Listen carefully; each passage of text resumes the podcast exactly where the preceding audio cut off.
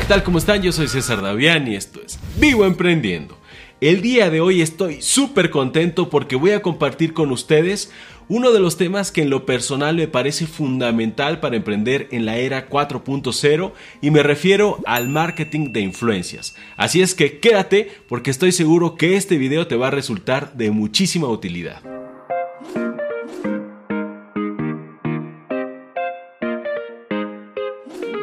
Incluso en el mundo que estamos viviendo el día de hoy lleno de Facebook y de Instagram, el público está buscando una conexión real, una experiencia personal. Y justamente el marketing de influencias o marketing de influencers es una de las mejores herramientas que las marcas pueden tener para disminuir la brecha que existe entre sus marcas y la audiencia y crear una conexión de una forma mucho más auténtica. Y aquí es donde voy a comenzar a tocar el tema pero desde un punto de vista de negocios y vamos a referirnos a los emprendedores 4.0 como emprendedores influencers. Yo sé que la palabra influencer cada vez ha sido menospreciada por medios, incluso por los mismos influencers. Creen que al ser nombrados como influencers los están minimizando porque ellos se consideran mucho más que eso. Sin embargo, ser un influencer, en pocas palabras, es ser un líder. Es el líder 4.0 básicamente. Así es que no hay por qué sentirnos mal de ser influencers.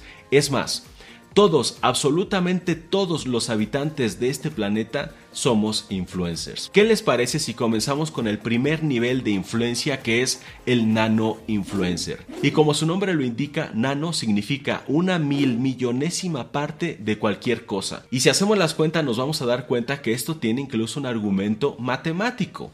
En el mundo existimos 7500 millones de personas. Por lo tanto, cada uno podría influir en 7.5. Y eso se acerca mucho al nivel de influencia del 8 que he mencionado antes. Todos podemos influir directamente y de una manera muy poderosa en 8 personas que van a ser nuestros amigos y familiares. Y realmente cualquier plataforma como Facebook, como Instagram y como YouTube dependen fundamentalmente de los nano influencers. El 99% de los nano influencers son los que han logrado que empresas como Google, Facebook y YouTube sean los monstruos que hoy son. Y me refiero a monstruo no por maléficos, sino por lo gigantescos que son, ¿eh? que se entienda. Un nano influencer es el que tiene más o menos de 100 a 1000 seguidores en sus cuentas de Facebook, Instagram o incluso de YouTube. Los nano influencers pueden ser populares dentro de su círculo, pueden ser atractivos, pero sobre todo suelen ser considerados autoridad dentro de su círculo. Por eso los que los rodean pueden confiar mucho más en ellos porque sienten que lo que están comentando es verdaderamente auténtico. ¿Y por qué son importantes los nanoinfluencers desde un punto de vista de negocios? Principalmente porque la mayoría de los seguidores de los nanoinfluencers viven en su misma área geográfica.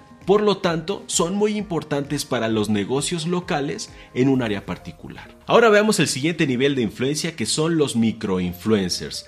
Se entiende que un microinfluencer es un experto en un tema o incluso llegan a ser fanáticos que conocen muchísimo sobre un tema y suelen compartirlo en los medios digitales como Instagram, como Facebook y desde luego YouTube y al compartir todos estos conocimientos logran crear una audiencia que se identifica con ellos porque comparten los mismos gustos, preferencias y aficiones. Y desde el punto de vista de negocios, un microinfluencer o un emprendedor microinfluencer tiene muchísima importancia por el grado de interacción que tiene con su audiencia que suele ser entre el 25 y el 50%. Y esto es algo que difícilmente logran las marcas utilizando marketing tradicional. Los microinfluencers o los emprendedores microinfluencers tienen tres cualidades esenciales para un buen marketing. El primero es que son identificables el segundo es que son auténticos y el tercero es que son confiables. Estas tres cualidades logran que sus audiencias se conviertan en embajadores de sus marcas y sus productos porque confían en su palabra. Ahora veamos el siguiente nivel de influencia que son los macro influencers o los emprendedores macro influencers.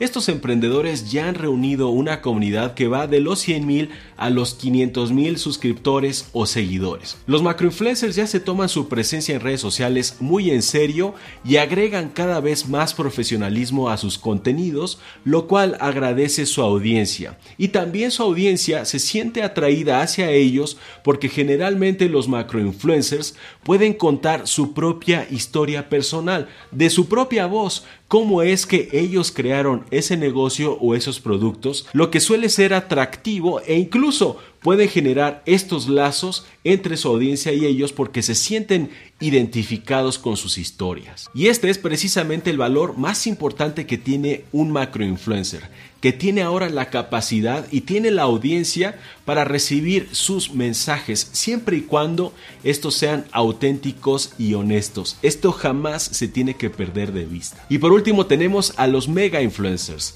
Los mega influencers suelen ser grandes youtubers o grandes bloggers o políticos o grandes emprendedores y empresarios. Estas personas ya han logrado reunir en su comunidad a muchísimas personas. Estamos hablando de 500 mil a millones o decenas de millones de personas dentro de su comunidad. ¿Cuál es la principal ventaja y cuál es la principal desventaja de ser un mega influencer?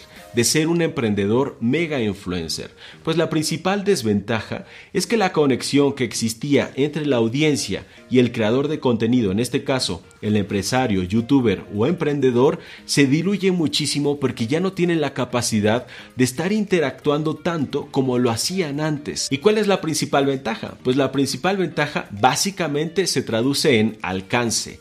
Un mega influencer tiene un alcance masivo y esto obviamente se traduce en que el mensaje o promover sus marcas y productos le va a llegar a muchísima, pero muchísima gente. Y si lo que necesitan es un dato contundente, les voy a compartir el siguiente que nos acaba de dar una de las directivas más importantes de Google y es el siguiente. El 70% de todas las estrategias que realizaron las marcas utilizando este marketing provocaron un aumento de ventas offline. Y por último hablemos de los riesgos que tiene el marketing de influencias. Seguramente muchos de ustedes conocen algunos casos fallidos de marcas que realizaron el marketing de influencias pero salió todo mal.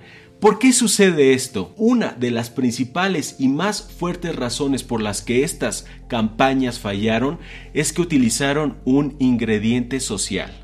Pero lo he dicho antes y aquí podría generar confusión esto.